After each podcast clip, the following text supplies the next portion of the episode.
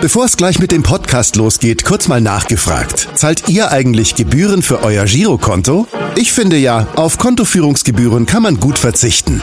Deshalb wird dieser Podcast auch von der Sparda Bank Hamburg präsentiert. Dort gibt's nämlich das kostenlose Gehaltskonto für 0 Euro.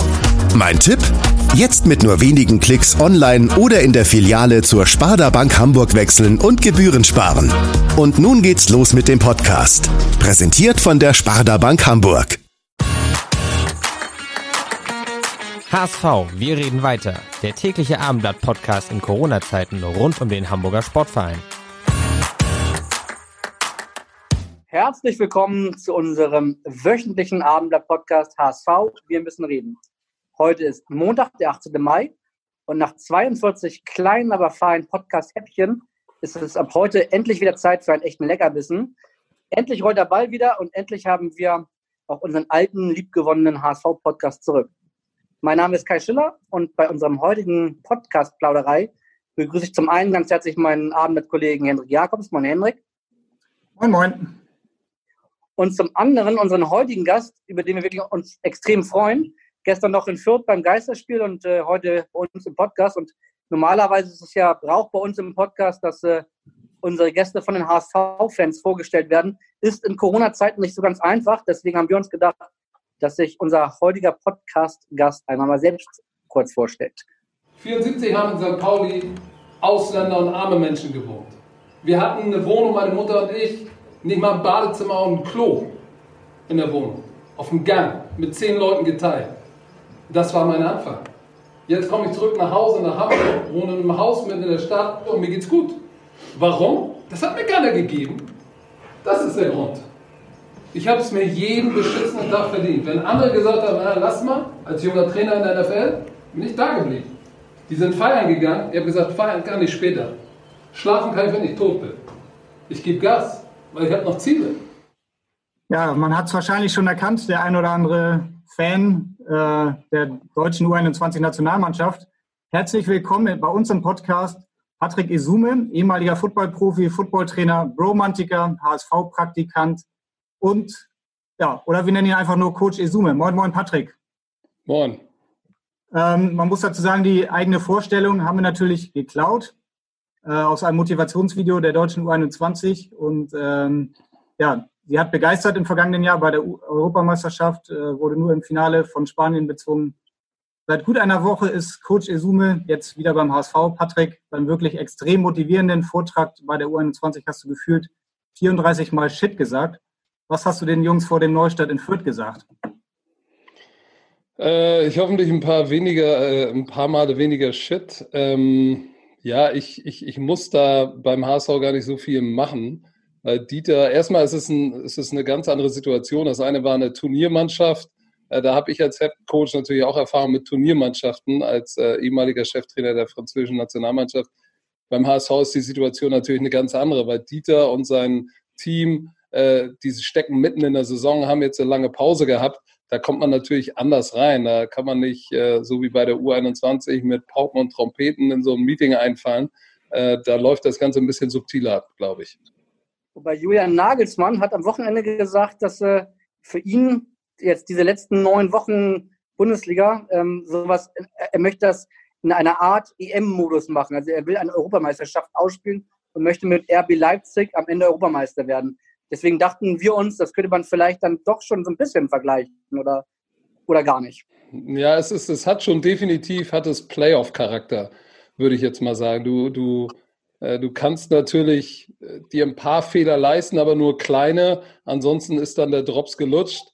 Aber ich würde es jetzt nicht Turniercharakter, sondern eher Playoff-Charakter nennen. Ähm, und das ist natürlich, da braucht man einen ganz bestimmten oder einen anderen Approach oder eine Herangehensweise, als wenn du in der Saison startest. Ähm, das ist definitiv der Fall. Und, äh, aber das ist auch einer der Gründe, warum ich jetzt dabei bin. Weil Playoffs oder, oder so eine Situation hat man normalerweise ja nicht äh, innerhalb einer Fußballsaison, dass man nach so einer Zäsur dann auf einmal äh, nochmal einsteigt und dann auf dem Punkt genau äh, performen muss. Ja, wir wollen natürlich genau darüber mit dir heute reden. Wir wollen mit dir über Motivation reden. Wir wollen mit dir über Fußball reden, über Football, über den Neustart der Bundesligen. Aber vielleicht kannst du zum Anfang einmal ganz kurz sagen, was hast du gestern in der 94. Minute gedacht, als da irgendwie Ecke und der Ball ging dann dummerweise rein? Ja, es, ist, äh, es hat mich natürlich geärgert, wie, wie jeden Fan, jeden Spieler. Es hat auch alle Spieler und Trainer und alle, die beim HSV sind, natürlich geärgert, ähm, weil diese Mannschaft in der Woche oder in den zwei Wochen oder zehn Tagen, seitdem sie wieder zusammen trainieren dürfen, äh, hat diese Mannschaft wirklich alles dafür getan, ähm, fit zu werden, sich an alle Regularien zu halten. Ich war jetzt nun mittendrin und kann es aus erster Hand sagen. Also Hut ab vor dem, was die Jungs geleistet haben. Das, sagt man, verlangt einfach immer von den Profis, ja, die kriegen äh, dafür Geld, das müssen sie machen. Aber man muss schon sagen, wenn du die Jungs wurden, da wurde der Standard ganz woanders gesetzt, weit höher als äh, bei dem eines normal Otto Normalverbrauchers, wie zum Beispiel ich. Und ähm, das haben die, das haben die erstklassig gemacht, haben sich richtig reingehängt und deshalb ist es dann nochmal extra schade, wenn du in der Nachspielzeit so ein Tor kassierst, wenn du eigentlich das Gefühl hattest, du hattest den Gegner eigentlich im Sack. Mhm. Du bist ja Experte für Motivation und mentale Stärke. Was würdest du sagen, wie, wie geht man als Sportler mit so einem Dämpfer gleich zum Start, zum Restart um? Also ich glaube, erstmal muss ich dazu sagen, ich bin, ich bin kein, ich bin kein Motivations- oder, oder, oder, oder Mental Coach das hat für mich immer fast einen negativen Touch. Dieses, äh, da denkt jeder äh, an irgendjemand, der reinkommt und die Leute, die Gruppe Chaka schreien lässt. Äh, damit habe ich nichts zu tun. Das bin ich nicht. Ich bin aber nur ein Footballtrainer, der, der mit Dieter Hacking zusammen ähm, ja, rausfinden möchte, was, was kann man machen, damit der HSV aufsteigt. So, ich ich gebe ihm meine Erfahrung, die ich gesammelt habe ähm, in meinen knapp 20 Jahren als professioneller Trainer und äh, sicherlich auch als Spieler bei den Blue Devils damals und ähm, ja, und dann gucken wir, was kann der HSV davon gebrauchen. Ich spreche viel mit den Spielern, ähm, natürlich einzeln in Gruppen, aber ich bin jetzt kein Motivationstrainer äh, in dem Sinne. Vielleicht können wir dazu mal hören, was Dieter Hecking gestern selbst dazu gesagt hat. Wir haben ihn auf der PK nochmal gefragt, so was du eigentlich einbringen sollst und er hat das geantwortet. Wir haben ihn weder als Mentalcoach verpflichtet noch als äh, stimmgewaltigen äh, Mitarbeiter. Wir haben einfach von seiner Erfahrung profitieren wollen. Er beobachtet die Gruppe, gibt positive Impulse in die Gruppe, ja, ähm, was für ihn wichtig ist, was wir in enger Absprache auch immer wieder diskutieren. Ja, und da hat er wirklich äh, in den, gerade in der Woche jetzt hier in Herzogenaurach ähm, ganz im Hintergrund gearbeitet, das war, war richtig gut. Er hat einen Abend mal seine Lebensgeschichte erzählt. Ich glaube, das war auch mal richtig spannend zu hören, denn nicht alle wussten genau, was Patrick eigentlich in seinem Leben schon alles gemacht hat. Das war, war hochspannend, auch für mich zu hören. Ja, aber er wird ist nicht als Motivationstrainer oder Mentalitätstrainer äh, bei uns angestellt, sondern er soll einfach seinen Beitrag aus seiner Erfahrung mit in die Mannschaft einbringen. Und das hat gerade hier in Herzogenaurach sehr gut geklappt. Und der Mehrwert, denke ich, den werden wir hoffentlich dann am Ende der Saison haben. Ja, also im Prinzip das, was du auch gesagt hast, oder?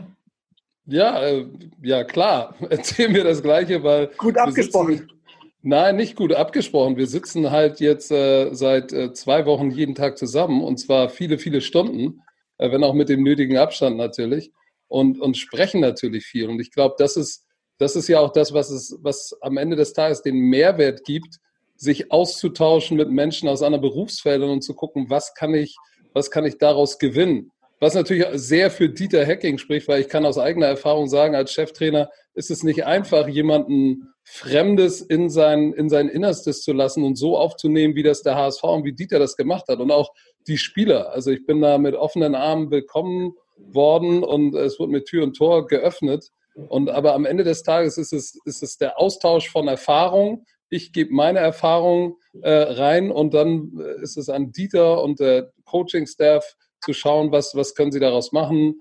Ähm, ja, klar, ich spreche natürlich auch mit Spielern, das ist auch gewollt und das ist auch gut so. Aber ja, ich bin jetzt kein, äh, wir haben dreimal am Tag eine Stunde Chakra-Mantra-Training, das äh, ist nicht der Fall. Ähm, wie kam denn überhaupt die Verbindung zum HSV zustande? Also äh, ich glaube, du bist mit Jonas Bolt ganz gut befreundet. Hat, hat, habt ihr so im Gespräch gesagt, vielleicht wäre das eine ganz gute Idee, lass doch mal versuchen, warst ja auch schon mal vor Corona für zwei, drei Tage beim HSV, dann kam Corona, dann gab es diesen Break und jetzt bist du halt wieder da. Ähm, wer, wer, hatte die Idee und hat die der Hacking sofort gesagt, lass uns das machen oder wie war der ganze Prozess? Ja, der Prozess hat eigentlich schon äh, 2018 begonnen, als Jonas Bolt noch bei Bayer Leverkusen war. Da entstand nämlich mal, ähm, ich glaube, das war der Zeitpunkt äh, vor der Fußballsaison, in der die DFL erst, erstmals erlaubt hat, tatsächlich, dass Trainer über Funk verbunden sind mit jemandem oben äh, auf der Tribüne. So, und da mhm. ähm, ergab sich dann aber das Interesse von Bayer Leverkusen an meiner Person, zu fragen, wie läuft das denn im, im Football ab? Wie ist der Ablauf zwischen ja, der Box da oben und dem, was unten auf dem Feld passiert?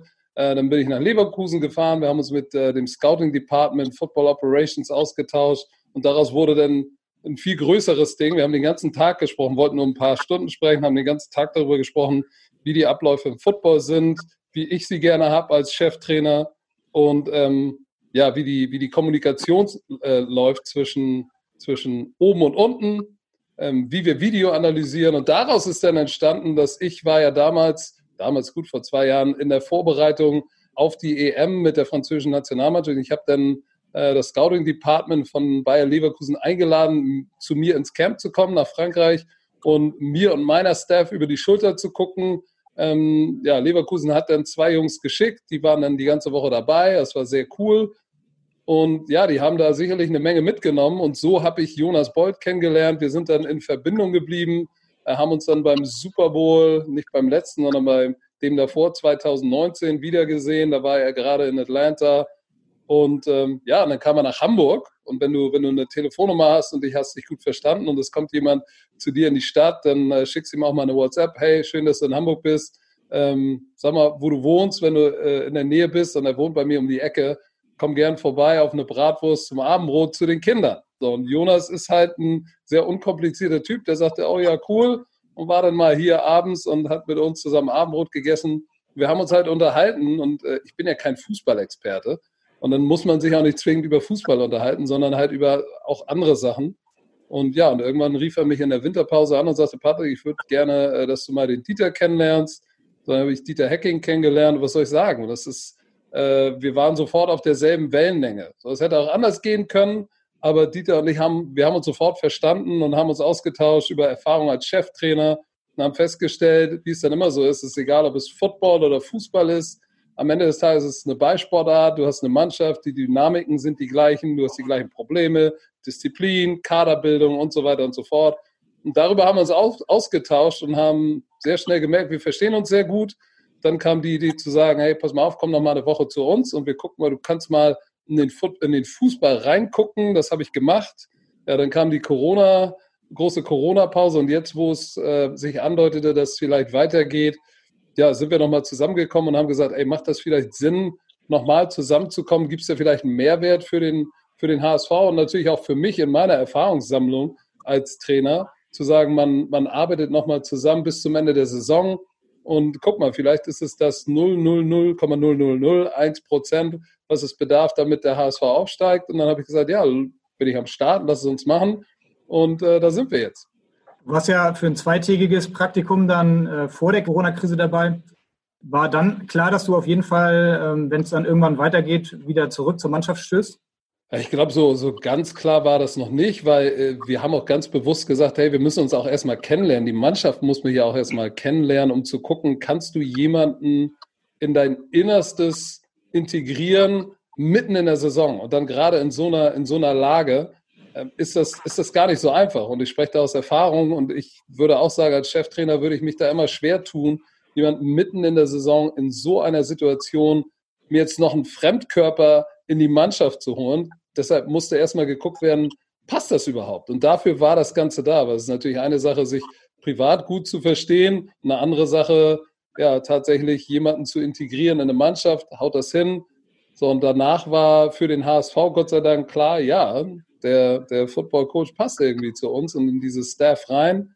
Ähm, und ich meine jetzt das ganze Konstrukt mit Spielern, Helfern, Betreuern, Ärzten äh, und Trainern. Und ja, und dann, als es wieder losging, haben wir dann gesagt, wir nehmen das Ganze wieder auf. Wo saßt du eigentlich gestern? Warst du auf der Bank gestern beim Geisterspiel? Oder? Nein, nein, nein, nein. Ich war auf der Tribüne. Auf der Bank sind wirklich nur die äh, Assistenztrainer und Ärzte und Physios erlaubt. Und selbst die Ersatzspieler sitzen ja hinter der Bank ganz unten auf der Tribüne.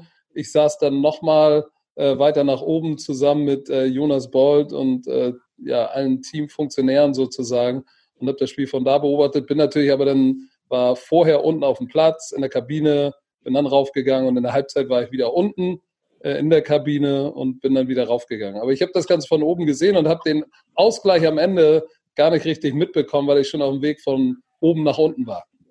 Okay, das ist äh, ärgerlich, aber ähm, ich weiß nicht, ich war auch gestern beim Spiel. Ich fand es ehrlicherweise gar nicht so schlimm, wie ich es mir vorgestellt hatte, von der Atmosphäre her. Ich finde, es hat so ein bisschen was von, ich habe früher in der Kreisliga gespielt, ähm, da hatten wir auch mal 100 Zuschauer. So irgendwie hatte ich das Gefühl, aber am Fernseher fand ich schlimmer als, als im Stadion. Wie, wie ist es dir ergangen?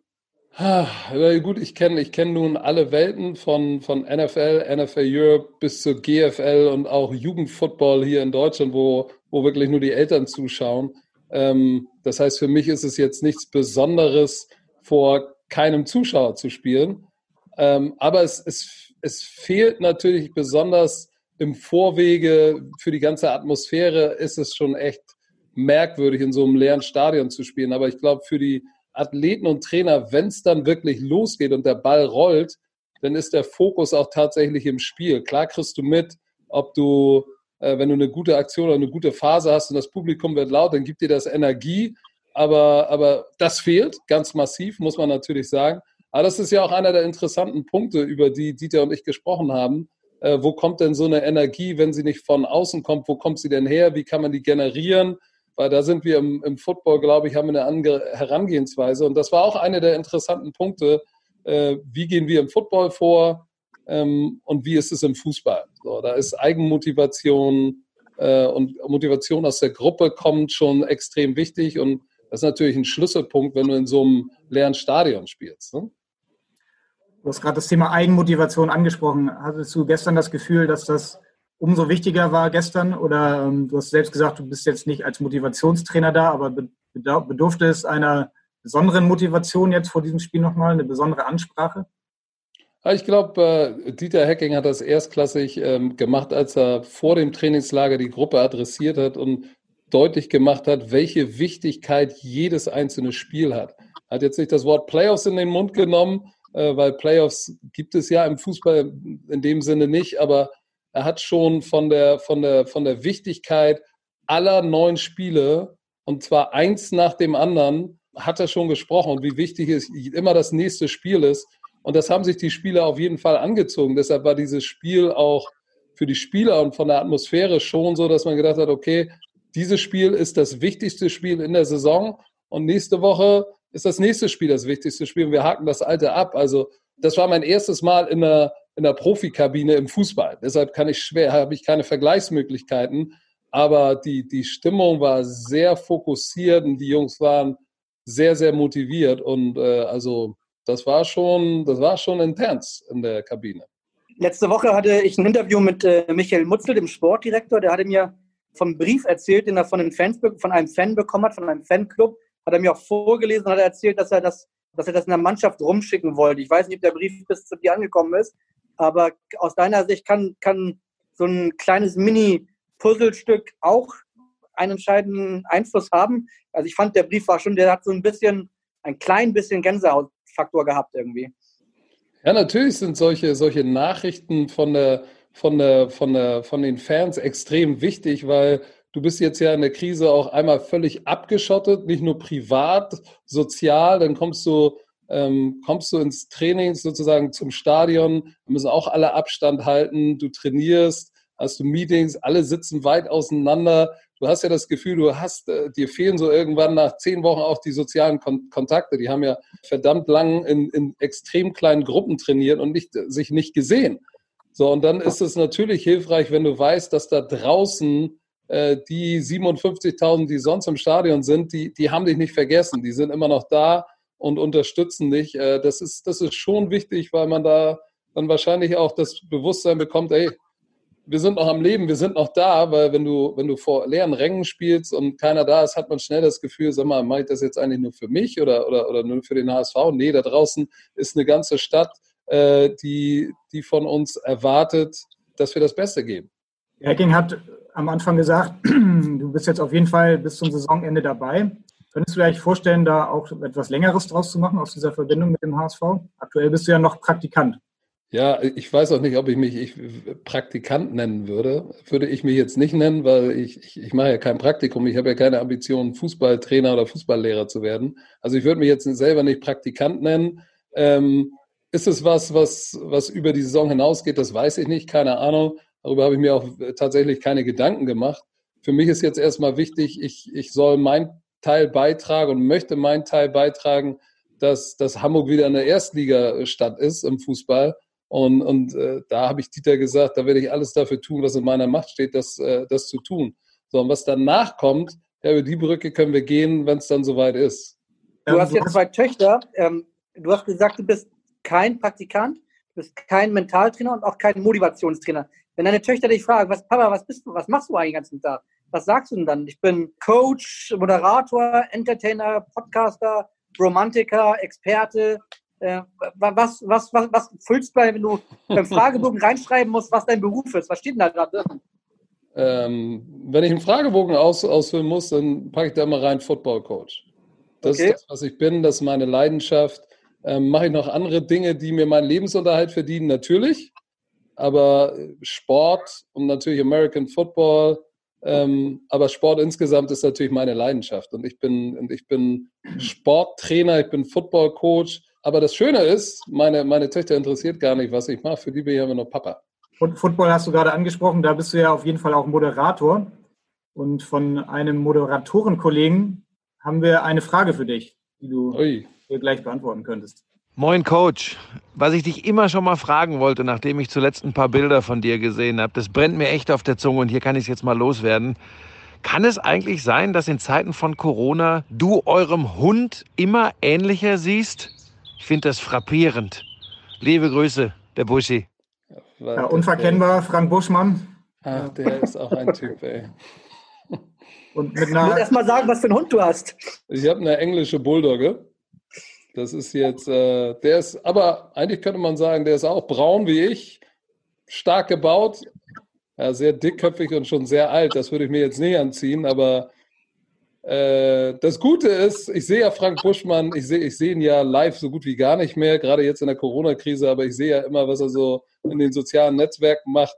Ähm, ich glaube, der sollte sich lieber Sorgen um seine eigene Verfassung machen, wenn ich ihn so mir angucke, als äh, um, um meine. Wir geben das mal weiter. ja. Ähm, du hast ja früher auch selbst Fußball gespielt, ehe du dann zum Football gewechselt bist. Union 03, glaube ich, war dein Verein. Profifußball wäre wahrscheinlich ein bisschen knapp geworden, oder? Gab es da die Chance? Nein, nein, das wäre wär auch nicht knapp geworden. Das wäre in 100 Jahren nicht passiert. Das muss man auch ganz ehrlich sagen. Ich bin äh, schon immer am Ball nicht der, der Feinmechaniker, sondern eher der Grobmotoriker gewesen. Äh, deshalb Position? Fußball, ich habe im Tor angefangen, war, denn damals gab es noch Libero und Vorstopper, dann Libero, habe irgendwann im Mittelfeld gespielt, äh, den Zehner bis zum Ende hin dann den Stürmer im Sturm gespielt. Also ich habe mich von vorne nach hinten, äh, von hinten nach vorne durchgearbeitet sozusagen. Ähm, aber ich glaube tatsächlich, meine beste Position heutzutage wäre Innenverteidiger gewesen oder vielleicht ein Sechser. Ähm, sowas gab es damals noch gar nicht. Aber ich war definitiv nicht annähernd gut genug, in irgendeiner Form im Fußball was zu reißen. Okay, stimmt es denn, dass du mit dem Fußball aufgehört hast, weil es dich gestört hat, dass sie nach den Spielen dann immer Bier getrunken haben oder nach dem Training? Ja, das war tatsächlich so, dass, ähm, dass wenn du dann in der A-Jugend spielst und ab und zu schon mal bei den Herren aushelfen musst, das war dann bei Eisenbahn Altona später und ähm, du eigentlich noch ein ambitionierter junger Sportler bist und dann und, und ja auch doch noch ein paar Ambitionen hast, dann fand ich das befremdlich irgendwie im, nach dem Training, dass da ein Kasten Bier stand. Ich habe gesagt, Mann, äh, irgendwie war auf einmal die Liebe für, für den Fußball als Aktiver erloschen, weil ich auch zur gleichen Zeit schon mit äh, Football bei den Silver Eagles angefangen habe, 92 in der, in der Bundesliga und dann fiel mir die Entscheidung eigentlich relativ einfach. Die Liebe für den Fußball als Aktiver war erloschen, aber so als Fan warst du eigentlich ja, immer dem Fußball treu, ne? natürlich, ne? Natürlich, wenn du, wenn du von, von fünf, von, von F-Jugend bis zur A-Jugend durchspielst, dann, dann hörst du nicht auf und verfolgst den Fußball nicht mehr. Also natürlich bin ich immer Fan geblieben, ganz normal. Also ich bin jetzt kein konstanter Bundesliga-Gucker, aber ich bin so der typische Champions League-Turniere, äh, gucke ich alles, was geht. Und ähm, ja, also das ist geblieben. Aber durch meinen Job natürlich ist Zeit ein Problem. Ich habe jetzt keine Zeit gehabt über die letzten, ich will fast sagen, 20 Jahre, die Bundesliga Woche für Woche zu verfolgen mit einem Sky-Abo oder so. Nee, das habe ich nicht. Deine Fanbiografie ist ja in der vergangenen Woche dank eines äh, aufschlussreichen Sportbildartikels nochmal zum Thema gemacht worden. Du hast ein sehr deutliches Statement äh, gemacht, sehr beeindruckende ja. Statement. Warum war dir wichtig, da äh, nochmal Sachen gerade zu rücken und auch in der, in der Form, wie du es gemacht hast?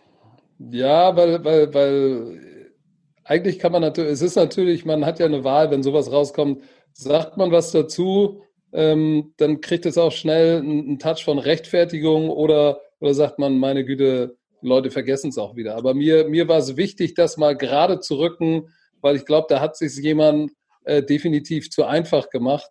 Und äh, deshalb war es mir wichtig, das Ganze mal in den richtigen Kontext zu stellen, weil äh, ihr bei den Medien, und ich bin ja nun auch ein Teil davon, ich sitze ja nun auch im Fernsehen, äh, manchmal, und ich sage jetzt bewusst wir, machen wir es uns ja auch einfach. Ich glaube, dass äh, die schreibende Zunft und, und, und besonders aus einer Ecke, die macht sich sehr, sehr einfach. So, und da habe ich dann irgendwann gesagt, nee, das kann nicht sein, dass, dass, dass du irgendwie vor den Bus geschmissen wirst für eine gute Story und du, du dich da, da nicht gegen wehrst. Das ist einfach nicht richtig. Deshalb war es mir wichtig, das mal klarzustellen, äh, wie die Sachlage ist, weil äh, da wurden, glaube ich, nicht alle Fakten wurden da so beleuchtet in der Story. Die Story war, dass du damals in einer Comedy-Show einmal dich so ein bisschen lustig gemacht hattest über den HSV nach einem 0 zu 8 gegen Bayern. Es war eine Comedy-Show und daraus äh, wurde dann. Das, das, alleine, das alleine sagt ja eigentlich schon alles aus. Es ist eine Comedy-Sendung. Äh, der HSV hatte echt eine schwere Zeit, äh, um das mal gelinde auszudrücken. So, ich glaube, dass auch, äh, ich weiß nicht mal, wer Trainer war beim HSV zu der Zeit.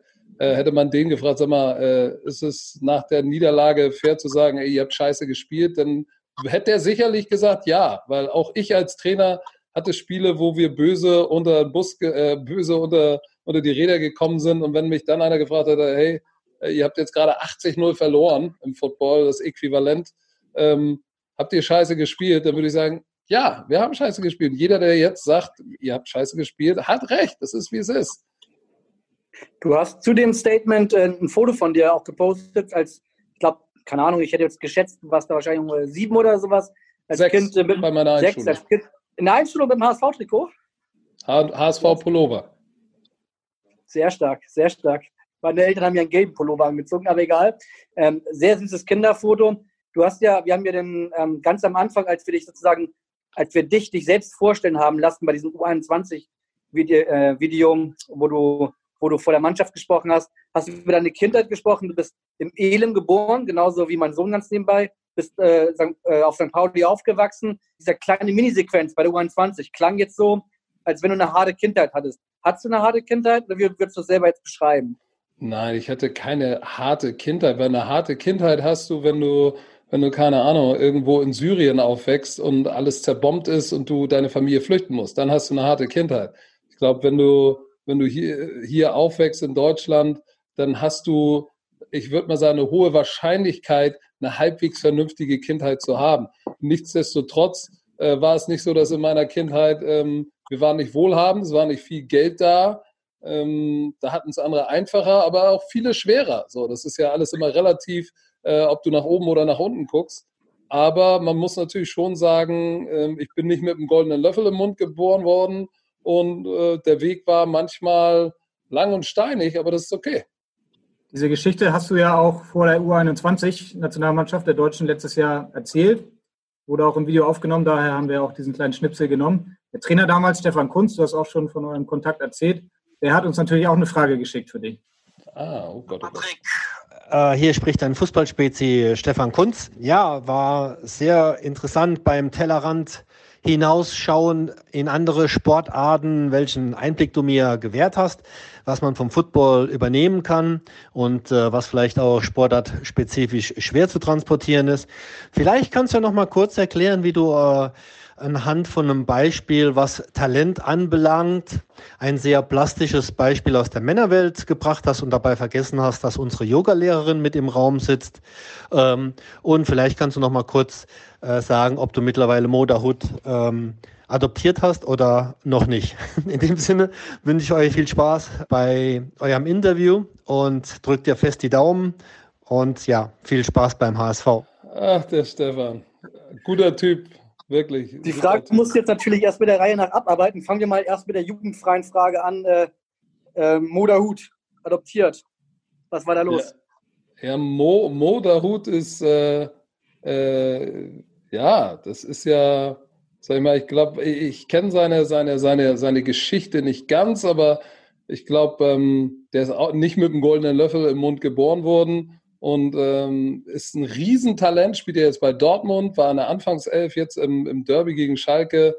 Der hatte irgendwie zu, wir hatten eine gute Verbindung. Also in den, in den 48 Stunden, die ich da war bei der U21, war es sofort äh, klar, Moderhut und ich verstehen uns gut, ist sofort auf mich zugegangen und äh, wir haben uns hingesetzt, gesprochen und sind jetzt noch in Verbindung. Also vor dem, vor dem Spiel gegen Schalke, dann schreibe ich ihm, wünsche ich ihm viel Glück, danke Coach, oh super, ja, gewonnen.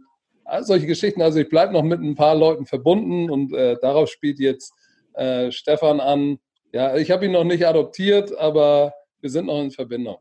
Okay, dann fehlt noch die nicht, nicht jugendfreie Antwort äh, oder Frage. Ähm, ich glaube, das plastische Beispiel, das ist ja auch in der Rede zu hören. Willst du es nochmal erzählen oder? Ich glaube dazu, äh, zu der ganzen Rede muss ich, glaube ich, hier eins auch mal klarstellen, weil das, es wurde ja, ich habe, oder ihr habt mich ja, mich selbst vorstellen lassen mit dem Zitat. Ähm, ich glaube, dazu muss man wissen, dass während ich das gesprochen habe, bin ich davon ausgegangen, dass das, was da gesprochen wird, in diesem Raum bleibt. So, das, ist, das ist das, das ist darfst das du nicht Erste. uns vorwerfen. nee, das ist das Erste, aber ich glaube, das, äh, das wollte ich hier nochmal anbringen. Ich hätte auch kein oder ich habe kein Problem damit, weil da ist ja jetzt auch nichts äh, Verwerfliches drin. Bin da ein bisschen deutlicher geworden. Aber äh, ich dachte schon, dass wenn da was rausgenommen wird, dass ich äh, vielleicht mal dazu befragt werde. Das ist so auch nicht passiert. Ähm, wie dem auch sei, damit habt ihr nichts zu tun. Aber das, äh, ja, und da, so kam es natürlich auch zu diesem besagten, sehr plastischen Beispiel, ähm, weil ich halt nicht davon ausgegangen bin, dass, oder dass mich, oder andersrum, ich bin davon ausgegangen, dass mich jemand fragt, was können wir davon benutzen? Weil es ist, war ja auch teamintern. Ich meine, wir waren im Trainingslager der Nationalmannschaft. So, da gehe ich nicht davon aus, dass sowas irgendwie mal eben kurz rauskommt. Aber hey, ich habe gesagt, den Jungs äh, Potenzial ist wie ein sehr langer Penis. Wenn er nicht hart wird, hilft er dir nicht. So. Ist ja so. Soll ich sagen? Hervorragend, würde ich Es, sagen. es, ist, es ist, wie es ist. Treffend analysiert. So, hätte, hätte ich gewusst, dass es so rauskommt, hätte ich, hätte ich das nicht gesagt, weil ich habe von meiner Mutter Rüge bekommen. Also deine Mutter ist bei YouTube unterwegs, oder wie? Nee, aber meine Mutter äh, ist ja auch, äh, ich habe ja noch eine jüngere Schwester, die kriegt das natürlich auch mit und es stand ja auch wieder überall in jeder Zeitung. Meine Mutter Okay, das ist an äh, mir fast alle, vorbeigegangen, Ta liest alle Tageszeitungen. Dann wollen wir mal das Thema äh, U21, was bei der Rede da gesagt worden ist, abhaken an dieser Stelle. Danke. Es hat ja auf jeden Fall ganz gut gefruchtet. Die Jungs sind zwar nicht Europameister geworden, aber immerhin Vize-Europameister gegen Spanien. Haben eine, ein gutes Turnier gespielt. Also so ganz, ganz verkehrt war die Rede auf jeden Fall nicht, würde ich mal sagen. Zwei Jahre vorher war, ähm, waren sie Europameister geworden. Da hast du zwar keine Rede gehalten, da war aber Julian Pollersbeck dabei. Und äh, der hat übrigens auch eine Frage an dich. Ach du Schande, der Polle. Hallo Coach, was ich dich schon immer mal fragen wollte, wann spielen wir jetzt endlich Mähen gegeneinander? Es wird Zeit, dass wir Kräfte messen. Ja, das war der Bro-Mantiker Julian Pollersbeck, so hast du ihn, glaube ich, in deinem eigenen Podcast bezeichnet in der vergangenen Woche. Und Ja. äh, er will von dir wissen, wann ihr Man gegeneinander spielt. Da musst du erst mal Madden. erklären, was das ist. Nee, das ist John Madden Football, das ist äh, sozusagen das FIFA der, der Footballspieler. Das heißt nicht FIFA 20, sondern Madden, angelehnt an John Madden, den großen NFL-Trainer, Madden 2020. Dann haben Polle und ich müssen da nochmal die Kräfte messen, das haben wir nicht geschafft.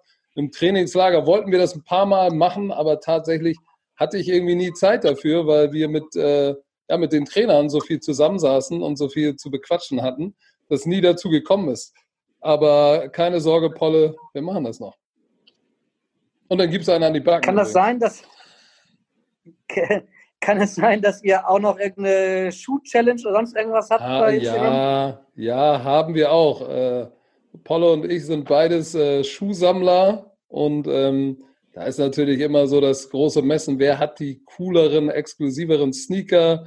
Und ähm, ja, immer wenn wir uns jeden Tag, wenn wir uns sehen, irgendwie im, beim HSV, beim Stadion, dann guckt man immer, na, was hast du heute an? Uh, die sind echt gut. Wo hast du die denn her? Die habe ich ja noch nie gesehen. Oh, Coach, wo hast du die her? Ja, und äh, das ist so das kleine Battle, was wir gerade haben. Ähm, da sind wir noch mittendrin. Okay, und er ist ein Bromantiker. Er hört den, unseren Podcast, den Podcast von Björn Werner und mir, ja. Okay. Hervorragend. Ähm, Paul ist ja auch bei Social Media ganz gut aktiv. Du bist extrem bei Social Media aktiv. Das kann richtig gut laufen. Bei Salomon Kalou zum Beispiel ist es nicht ganz so gut gelaufen. Ähm, Gibt es da irgendwas, was man den Jungs vielleicht raten sollte, sagen sollte, weil es tatsächlich ja auch nicht ganz so einfach in diesen Tagen ist? Ja, also äh, raten kann man den auf jeden Fall nicht aus, nicht aus seinem Arbeitsumfeld irgendwas zu posten. Ja, das ist, das ist nie smart, weil sobald du, egal ob du beim Hertha BSC, bei irgendeinem Profi-Club, sag ich mal, die Tür aufmachst und reingehst ins Facility, so, so nennen wir das im, im Football, ich weiß gar nicht die Übersetzung dafür aufs, äh, ins Deutsche, dann, dann müssen da Sachen auch tatsächlich möglich sein. Da darf man mal in Unterhose rumsitzen. Äh, äh, da darf man auch mal was äh, sagen, was man vielleicht der Presse nicht unbedingt sagen möchte. Und wenn dann Social Media vor Ort ist, äh, dann ist es eigentlich erstmal hochgradig gefährlich und zweitens auch macht es eine schlechte Atmosphäre, weil man kann sich vorstellen, beim Hertha BSC ist jetzt jeder ein bisschen verängstigt, ist irgendwo eine Kamera, ist schon wieder irgendjemand live. Äh, deshalb würde ich äh, jungen Spielern oder überhaupt Spielern raten, die im Profisport sind, bitte vorsichtig und ganz dosiert im Umgang mit sozialen Medien innerhalb ja, des engsten Kreises, weil was da passiert, muss auch da bleiben. So, wenn du draußen bist, ist eine andere Geschichte. Da können sie natürlich auch ins Klo greifen, aber dann sind sie nur für sich selbst verantwortlich und nicht mehr für die ganze Mannschaft und für das Team. Eine große Social-Media-Welle von außen gab es für den HSV auf jeden Fall auch im Fall Bakary Yatta. Du hast den auch nochmal in deinem Statement, in deinem Instagram-Statement erwähnt. Ist es richtig, dass dieser Fall oder diese Geschichte um Bakary Yatta und wie der HSV damit umgegangen ist, dich auch wieder näher an den HSV gebracht hat? Ja, absolut. Da hat er, und ich glaube, das gilt nicht nur für mich, sondern insgesamt im, im Ansehen hier in Hamburg hat, hat diese, dieses klare Statement vom HSV, wir stehen zu unserem Spieler ähm, weil wir, wir kennen ihn besser als ihr in der Presse. Das war sehr beeindruckend. So, und, und ähm, das hat für mich auf jeden Fall ausgelöst, dass ich mir gesagt habe, und auch die Fanreaktion dazu, die ja auch hinter ihm standen, da habe ich, das war, das war schon beeindruckend, weil das, das, das kannte man, ich würde sagen, oder das kannte ich vom HSV so nicht, dass man in einer brenzlichen, brenzligen Situation dann wirklich ähm, ganz klar Kante bezieht und zu so einem Spieler steht und auch nicht wackelt. Äh, das fand ich schon sehr beeindruckend, fand ich sehr gut und hat sicherlich dem Ansehen des HSV äh, keinen Abtrag getan. Hast du mal mit Jonas drüber gesprochen, als ihr äh, eine Bratwurst bei dir zu Hause gegessen habt oder so? Weil Jonas und Dieter Hecking waren ja dafür verantwortlich, ehrlicherweise, dass der HSV wie eine Eins äh, hinter, hinter Baccariata stand, als, als der Fall plötzlich eine gesellschaftspolitische Dimension angenommen hat in ganz Deutschland. Ja, natürlich habe ich Jonas da geschrieben, ähm, ey, super, wie er hinter Backer steht, finde ich echt gut. So, äh, ja, gab es gar nichts zu rütteln, weil wir kennen, wir kennen Backer. So, wir wissen, was er für ein Typ ist, was für ein toller Mensch ist. Ich habe ihn jetzt kennengelernt. Also so ein, so ein toller Typ, ist, ist, man kann es sich nicht vorstellen. Er ist so leise, bescheiden, trotzdem Leader das ist echt ein feiner Kerl. Also wirklich. Und äh, ganz bescheiden, äh, arbeitsamer Typ. Also das ist, äh, der, der ist eine Bereicherung für den HSV und äh, für Hamburg, für unsere Gesellschaft. Selbst wenn er kein Profifußball spielen würde, wäre der eine Bereicherung für unsere Gesellschaft, weil er, weil er, weil er ein positives Mitglied ist und äh, ja, weil er einfach ein guter Mensch ist. Und gute, gute Menschen können nie schaden. So und, ähm, und ja, und von, von, von Dieter war auch ganz klar, hey, wir, wir, wir, wir, kennen, wir kennen den Jungen, wir wissen, dass er, äh, sag ich mal, einen positiven Beitrag nicht nur zu unserem Team, sondern auch dieser Gesellschaft leistet. Natürlich stehen wir hinter dem. Und äh, das war eine Message, die, glaube ich, viele Leute sehr, sehr positiv aufgenommen haben und die dem, die dem HSV definitiv auch positive, sag ich mal, Emotionen gebracht haben. Zu Recht. Du hast die gesellschaftliche Debatte gerade angesprochen, die auch in diesem ähm, Fall dann diskutiert wurde. Wenn du das jetzt vergleichst mit deiner Geschichte von damals im Volksparkstadion, als du auch beschimpft wurdest, mit der gesellschaftlichen Debatte heute um die AfD, ähm, hast du das Gefühl, dass sich was verändert hat? Oder ist das letztendlich, sind es noch die gleichen Probleme, die du damals auch erlebt hast? Es hat sich, äh, es, sowohl als auch, es hat sich was verändert, ähm, glaube ich, in, besonders in einigen Feldern. So beim Sport ist es natürlich und beim, Gott sei Dank auch beim HSV so, dass ähm, dadurch, dass wir jetzt nicht mehr in der Mitte der 80er sind, das ist 35 oder 30 Jahre her, das ist ja schon lange, lange her, ist beim Sport ist es jetzt gang und gäbe und nichts Besonderes mehr, dass der Sport bunt ist. Ähm, dass Nationalspieler halt andere Namen haben als nur Müller und Meier aber trotzdem Deutsche sind. So, ich heiße Isume und sehe äh, und nicht Müller und sehe auch nicht aus wie Meier oder Müller, aber ich bin Deutscher und Hamburger und zwar durch und durch. So, und ich glaube, im Sport ist es angekommen, dass das in Ordnung so ist, dass es gut ist und dass es eigentlich auch völlig egal ist. Insofern, da ist der positive Wandel definitiv zu sehen. So, du hast jetzt, äh, äh wir, sind, wir bewegen uns jetzt schon äh, auf einem anderen Feld, aber wenn ihr die Büchse aufmacht, dann äh, sage ich auch gerne was dazu, weil darum bin ich nie verlegen, auch wenn es mir dann später wieder aufs Brot geschmiert wird. Aber die AfD hat natürlich auch viel, viel Schlechtes wieder salonfähig gemacht. Ähm, es ist auf einmal wieder okay zu sagen, wieso? Wenn, äh, keine Ahnung, irgendein Gericht sagt, Neger ist kein Schimpfwort, das kann irgendein Abgeordneter, äh, kann im, ja, im Parlament über den Neger als solches sprechen ja, dann muss ich mich nicht wundern, wenn irgendwann irgendeiner auf der Straße mir entgegenkommt und sagt, ey, du bist ein Neger und du kannst mir gar nichts. So, was ist das für eine Message? Also die AfD hat sicherlich viel salonfähig gemacht, was nicht unbedingt gut ist. Und wie, wie, wie es tatsächlich, glaube ich, Zeitgeist ist, geht die Schere auseinander einfach. Auf der einen Seite hast du ähm, moderne Menschen, die auch viel im Sport unterwegs sind, die wissen, pass mal auf, äh, die Farbe deiner Haut und deiner Herkunft sagt nichts darüber aus, ob du ein, Arsch bist oder nicht. So, Ärsche gibt es in allen Formen und Farben.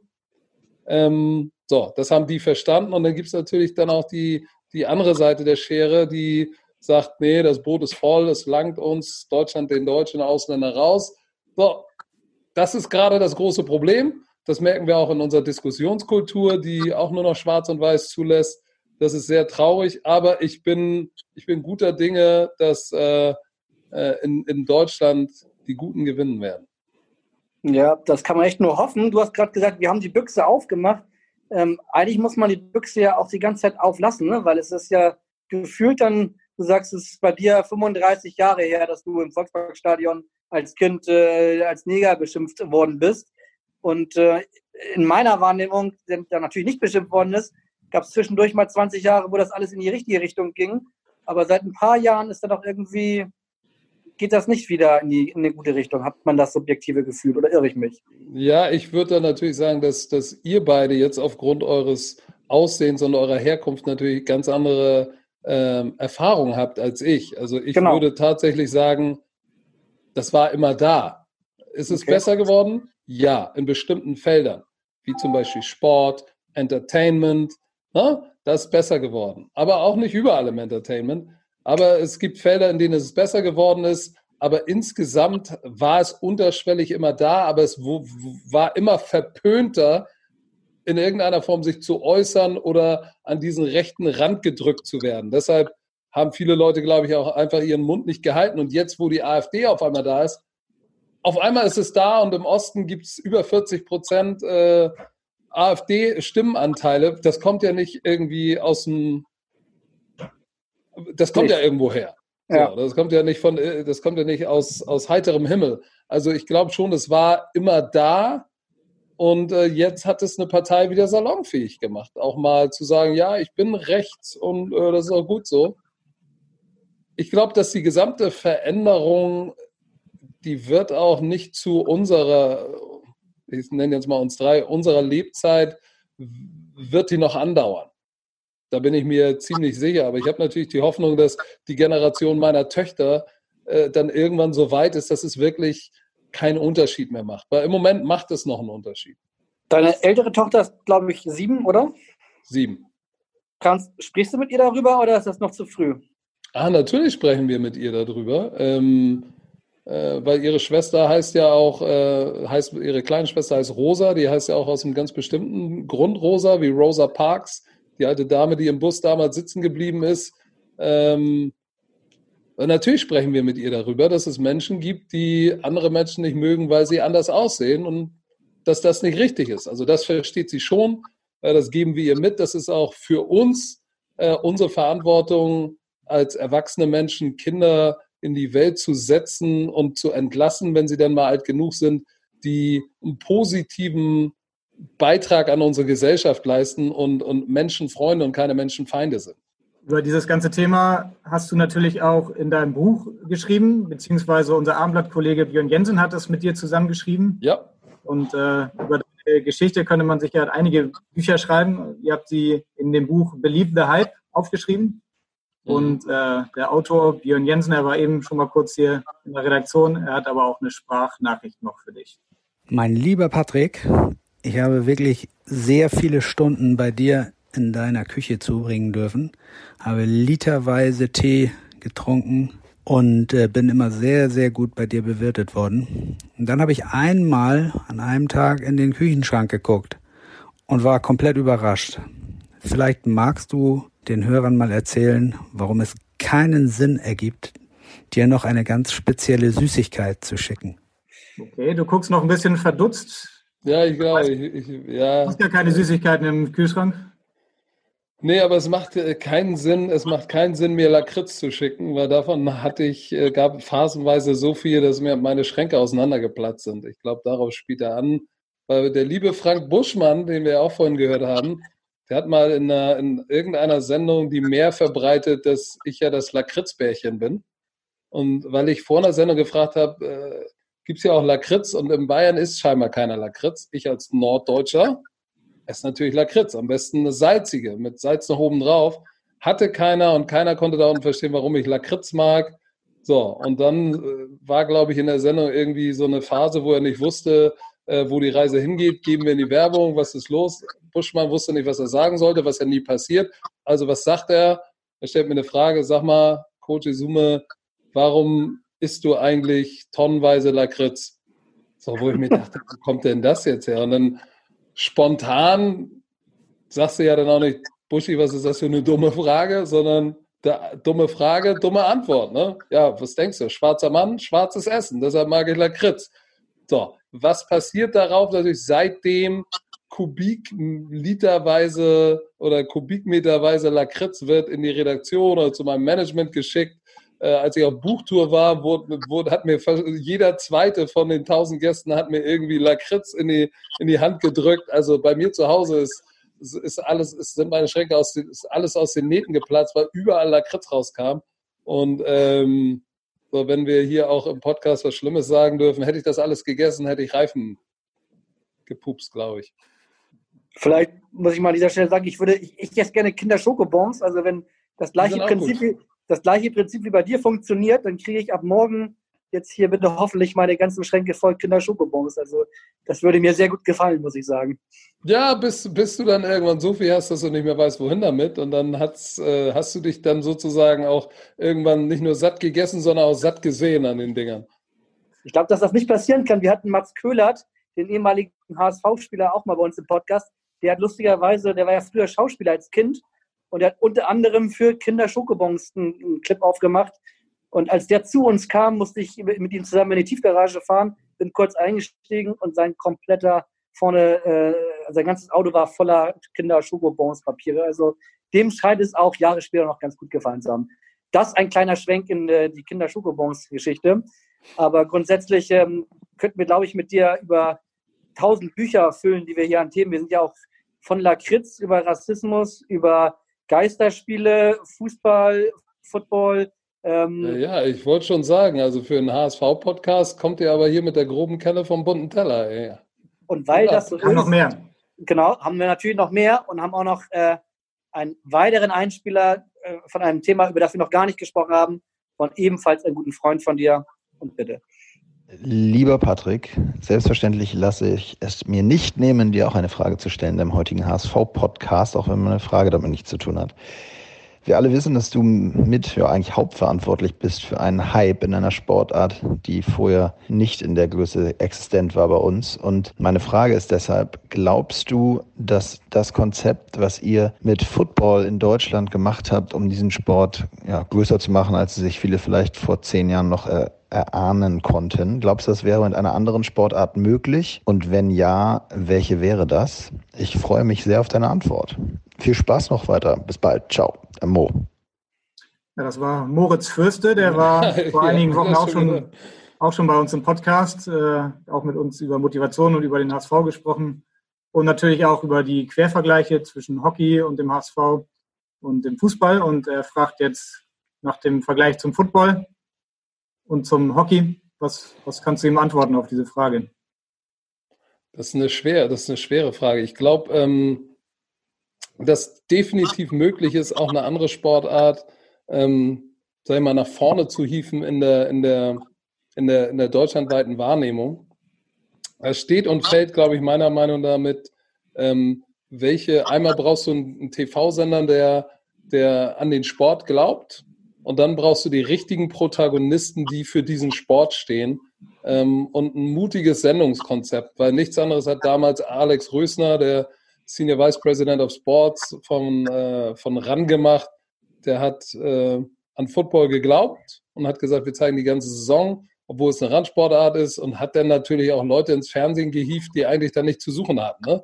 Also ich sag mal, Icke, das langhaarige Zottelmonster, was eigentlich in der Redaktion saß, war jetzt auch eher ein Radiogesicht als ein Fernsehgesicht.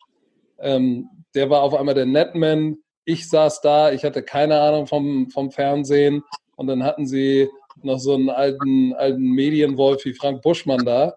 Aber ansonsten waren da sehr, sehr viele involviert, die eigentlich mit Fernsehen nichts zu tun hatten, aber die natürlich die, die Leidenschaft für, für die Sportart oder für das, was sie machen, transportiert haben. Ich für den Sport, äh, Christoph Icke Domisch ist der totale Internet, der typische Internet-Nerd und Fan, der die Leute auch noch abgeholt hat. Also das war die richtige Kombination zur richtigen Zeit, glaube ich. Und, und ich glaube auch, dass andere Sportarten ähm, funktionieren können. Ich glaube, dass ich kann mir vorstellen, dass Basketball funktionieren könnte.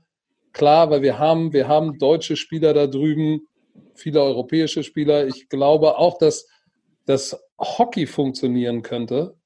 Ähm, aber das, das steht und fällt natürlich mit der, mit der, mit der, mit der weltweiten oder mit der, mit der TV-Präsenz. Ne? Und, und Football ist halt hier nicht groß, aber da drüben wird Football so grandios produziert, dass die Bilder einfach so gigantisch sind. Volle Stadien, ähm, super Kameraführung bis in die Kabine. Und das ist natürlich, äh, beim Hockey ist das alles ein bisschen anders. Ich glaube, wenn, wenn, wenn so ein paar Stellschrauben auch beim Hockey gedreht werden, kann ich mir auch vorstellen, dass die Leute Hockey gucken. Also ich würde es gucken, gerade wenn Mo Fürste das äh, auf, auf, auf seine Art moderieren würde, dann würde ich mir definitiv Hockey angucken.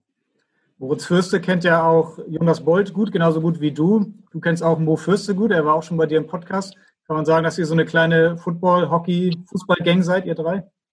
Ja, ich würde nicht sagen, wir sind eine Fußball-Hockey-Gang, sondern wir sind einfach ähm, das ist ja das Interessante an, an, an, an Sport. Deshalb bin ich ja, äh, wenn ich irgendwo in den sozialen Netzwerken was poste, habe ich immer den Hashtag nicht nur Football is Family, sondern Sport is Family. Weil das ist beeindruckend zu sehen, wie Sport verbindet, auch über die Sportarten hinaus. Stefan Kunz, wir haben uns unterhalten über Sport, Europameisterschaft, waren sofort im selben Boot, egal welche Sportart es ist. Mo Fürster, Hockey, ich Football. Ja, aber müssen wir nicht drüber reden. Wir sind beides ambitionierte Sportler gewesen und lieben unseren Sport oder lieben Sport als solches. Äh, genauso ist es mit Jonas Bold, ist mit Dieter Hecking. Ähm, wenn du dann ein bisschen älter wirst, merkst du, wie sehr Sport verbindet. Und zwar dann nicht nur innerhalb von deiner Sportart, sondern sportartübergreifend. Deshalb finde ich Sport ja auch für, für, für Kinder und Jugendliche so wichtig, weil du da ganz, ganz viel mitnimmst, unabhängig von dem Sport als solches. Und ich glaube, das macht es aus. Äh, nicht, dass wir jetzt irgendwie eine Gang aus Hockey, Football, Fußball sind, sondern wir haben alle eine Leidenschaft und die heißt Sport. Du hast am Anfang unseres Podcasts gesagt, als ich dich gefragt habe, was du deiner Tochter sagst, was du bist, du bist der Papa, ist ja klar, aber du, dein Beruf wenn im Fragebogen wäre Football Coach. Ähm, könntest du dir trotzdem vorstellen, längerfristig in den Fußball zu wechseln? Ist der, ist der Fußball hat ja dann doch eine ganz andere mediale Aufmerksamkeit. Das kann einerseits total anziehend sein, kann aber auch total abschreckend sein. Also die, die, die mediale Wirksamkeit des Fußballs ist mir eigentlich relativ schnuppe, weil die ist in der Position, die ich dann im Fußball inne hätte, wäre die lang nicht so groß wie jeden Samstag und Sonntag vier oder insgesamt fast acht Stunden live bei ProSieben im Fernsehen zu sitzen. Die mediale Aufmerksamkeit ist viel, viel größer. Ähm, unabhängig davon, dass ich auch manchmal die eine oder andere Entertainment-Sendung mache. Also ums Mediale, das Mediale beim Fußball ist mir ziemlich egal. Ich kann mir aber durchaus vorstellen, längerfristig oder, oder mehr auch im Fußball zu machen, wenn es dann menschlich passt. Weil für mich ist die, die, die, die Beziehung zu Dieter Hecking und zu der Coaching-Staff, die ich ja jetzt kennengelernt habe, und zu Jonas Bold, die ist der Grund, warum man das in der Konstellation eigentlich machen kann. So, solange die da sind, kann ich mir das sehr, sehr gut vorstellen. Wenn da ein neues Regime sein sollte, kenne ich die Protagonisten nicht, ist dann auch für mich schwer einzuordnen. Da ist die Wahrscheinlichkeit größer, dass ich sage, du, Schuster, bleib bei deinen Leisten, dann, dann mache ich meine Sachen, die ich sonst so mache. Ist ja nicht so, dass ich sonst wenig zu tun habe. Ähm, sagt meine Frau übrigens auch. Insofern, ich glaube, am Ende des Tages macht es wieder die, die, die persönlichen Verbindungen zu einzelnen Protagonisten, die es dann am Ende ausmachen. Und nicht unbedingt, ist es der HSV, ist es Fußball, ist es medial wirksam. Das ist eigentlich alles egal, weil, ja, äh, wie gesagt, ich, mein Geld verdiene ich woanders und, und mediale Aufmerksamkeit bekomme ich auch woanders. Das mache ich einfach nur aus Leidenschaft zum Sport als solches und weil ich eine persönliche Verbindung zu zu Jonas Bold, zu Dieter Hecking, zu Dirk Bremser, zu, zu Tobias Schweinsteiger, zu Kai Rabe, zu der Coaching, zu den Spielern. Nach dieser Woche sind wir so zusammengewachsen. Was in dieser Woche passiert ist, hätte ich nie gedacht. Das ist in einer Woche, dass man so schnell, so eng zusammenkommen kann. Ähm, das war schon eine heftige Erfahrung. Und insofern, diese persönlichen Verbindungen sind es dann am Ende, was es ausmacht weil ich habe ja dann auch keinen Trainerjob. Für mich ist ja nicht so, der HSV stellt mich an, ich bin Assistenztrainer und dann mache ich meinen Job und dann gehe ich wieder nach Hause. Das ist ja bei mir ganz anders, weil ich kann den fußballmäßig, kann ich denen nicht weiterhelfen. So kann ich denen leider nicht helfen. Du hast gerade gesagt, du verdienst dein Geld woanders. Ähm, bist offiziell Praktikant oder ähm, kriegst du ein bisschen Aufenthaltsentschädigung? Du äh, leistest ja jetzt schon einen großen Aufwand auf. auf ich kriege Aufenthaltsentschädigung. Auf, Aufwandsentschädigung? Der war gut. Aufwandsentschädigung? Ja, genau. So kann, so, so kann man das nennen, ja. Also das ist aber, wie gesagt, das war ja auch nicht meine Motivation, äh, jetzt da so ranzugehen, als wäre es ein offizieller Job. So, wenn ich offiziell irgendwo, das mache ich ja auch. Ich bin auch Keynote-Speaker bei der, bei der TED Convention, Vodafone. Also jetzt muss ich eigentlich alle, äh, alle nennen. Es gibt natürlich auch noch T-Mobile und was gibt es noch? O2 wenn ich irgendwo spreche, dann ist es, ist es natürlich, genug reicht, ne? Äh, wenn ich irgendwo spreche und es ist, es ist rein Business, dann ist natürlich was ganz anderes. So, so gehe ich ja nicht, bin ich ja nicht an die Geschichte herangegangen, weil das war, ist sekundär, weil ich bin nicht beim HSV, um Geld zu verdienen, sondern weil es für mich eine geile Erfahrung ist und weil ich, weil ich dem HSV helfen möchte und glaube ich auch kann. Selbst wenn es nur so ein kleines Stück ist, und ähm, weil ich auch Dieter helfen möchte. Ich will, dass der HSV aufsteigt und dass Dieter ultimativ diesen Erfolg hat. Und das ist der Beweggrund. Spätestens nach dieser Stunde äh, würden wir oder würden sich äh, Leute, die es gut mit dem HSV meinen, natürlich freuen, wenn du beim HSV äh, noch eine ganze Weile bleibst. Ich kenne da, oder wir kennen aber jemanden, der da durchaus äh, große Sorgen dann hätte. Hallo Coach Usume, hier ist Coach Meyer. Die Fans der Emson Fighting Pirates würde es sicher brennend interessieren, ob du trotz deines Engagements beim HSV auch weiterhin Coach bei den Fighting Pirates bleiben wirst. Vielen Dank und alles Gute und viel Erfolg beim HSV. Ja, das, das Gute, das Gute ist ja, Football ist ja meine Heimat.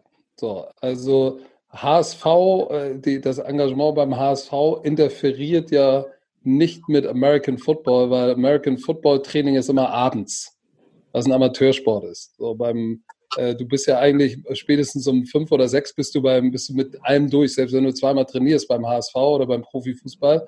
Und äh, American Football Training geht meistens nicht vor acht Uhr abends los. Insofern ist da ja kein, ist da ja kein Stress. Ähm, ich werde dem Football erhalten bleiben. Aber muss man natürlich gucken, wie es überhaupt mit dem GFL-Football weitergeht und was bei mir sonst so beruflich passiert. Weil man muss natürlich auch dazu sagen, ähm, mein Engagement bei Elmshorn ist ja auch, äh, ist ja auch, es ist Amateursport. Das mache ich ja nicht irgendwie, um meine Miete zu bezahlen, sondern das mache ich einfach aus Spaß an der Freude. So, und ähm, dann muss man auch ehrlich genug sein zu sagen, äh, der Job geht immer vor. So, so ist es halt. Äh, und mein äh, erster Job ist halt im Moment dann, äh, auch wenn ich eigentlich Footballtrainer bin, ist mein erster Job, die Miete bezahlt halt immer noch das Fernsehen. Und wenn Pro7 äh, Pro 7 ruft, dann muss ich natürlich am Start sein. Aber ansonsten, klar, bleibe ich im Football involviert. Meine letzte Frage wäre, nachdem du jetzt gerade das äh, ausgeführt hast, bis 5 Uhr hättest du vielleicht Zeit für den HSV, abends Amateursport Football. Könnte ich mir vorstellen, dass die äh, Madame dann auch irgendwann äh, einen Einspruch einhebt, oder? Ja, natürlich, aber die, die weiß halt, äh, dass, ich, dass ich einfach eine manische Energie habe, wenn es um Sport geht. Und so hat sie mich geheiratet, aber die wird dann, äh, die wird schon rechtzeitig Bescheid sagen. Dann darfst du zum Abschluss noch unsere letzte Frage beantworten, die wir all unseren Gästen, zumindest mit denen wir den wöchentlichen Podcast machen, stellen. Und das ist die Frage, steigt der HSV denn auf am Ende der Saison? Das ist der Plan. Das ist doch ein gutes Schlusswort. Wir werden mit dir noch fünf weitere Podcasts irgendwann machen, wenn du das äh, Akkulade-Gerät gefunden hast. Aber für, für jetzt, es hat auf jeden Fall großen Spaß gemacht. Danke, dass du dir die Zeit genommen hast. War wirklich eine super Stunde, total interessant, total nett. Ähm, wir werden uns dann nächste Woche wieder hören. Nicht wir äh, mit, mit Patrick, sondern alle, die zuhören wollen, nach dem Topspiel gegen Bielefeld, vor dem Topspiel gegen Stuttgart. Und äh, in diesem Sinne, bei uns heißt es, in Hamburg sagt man Tschüss. Das heißt bei uns auf Wiederhören. Weitere Podcasts vom Hamburger Abendblatt finden Sie auf abendblatt.de slash podcast.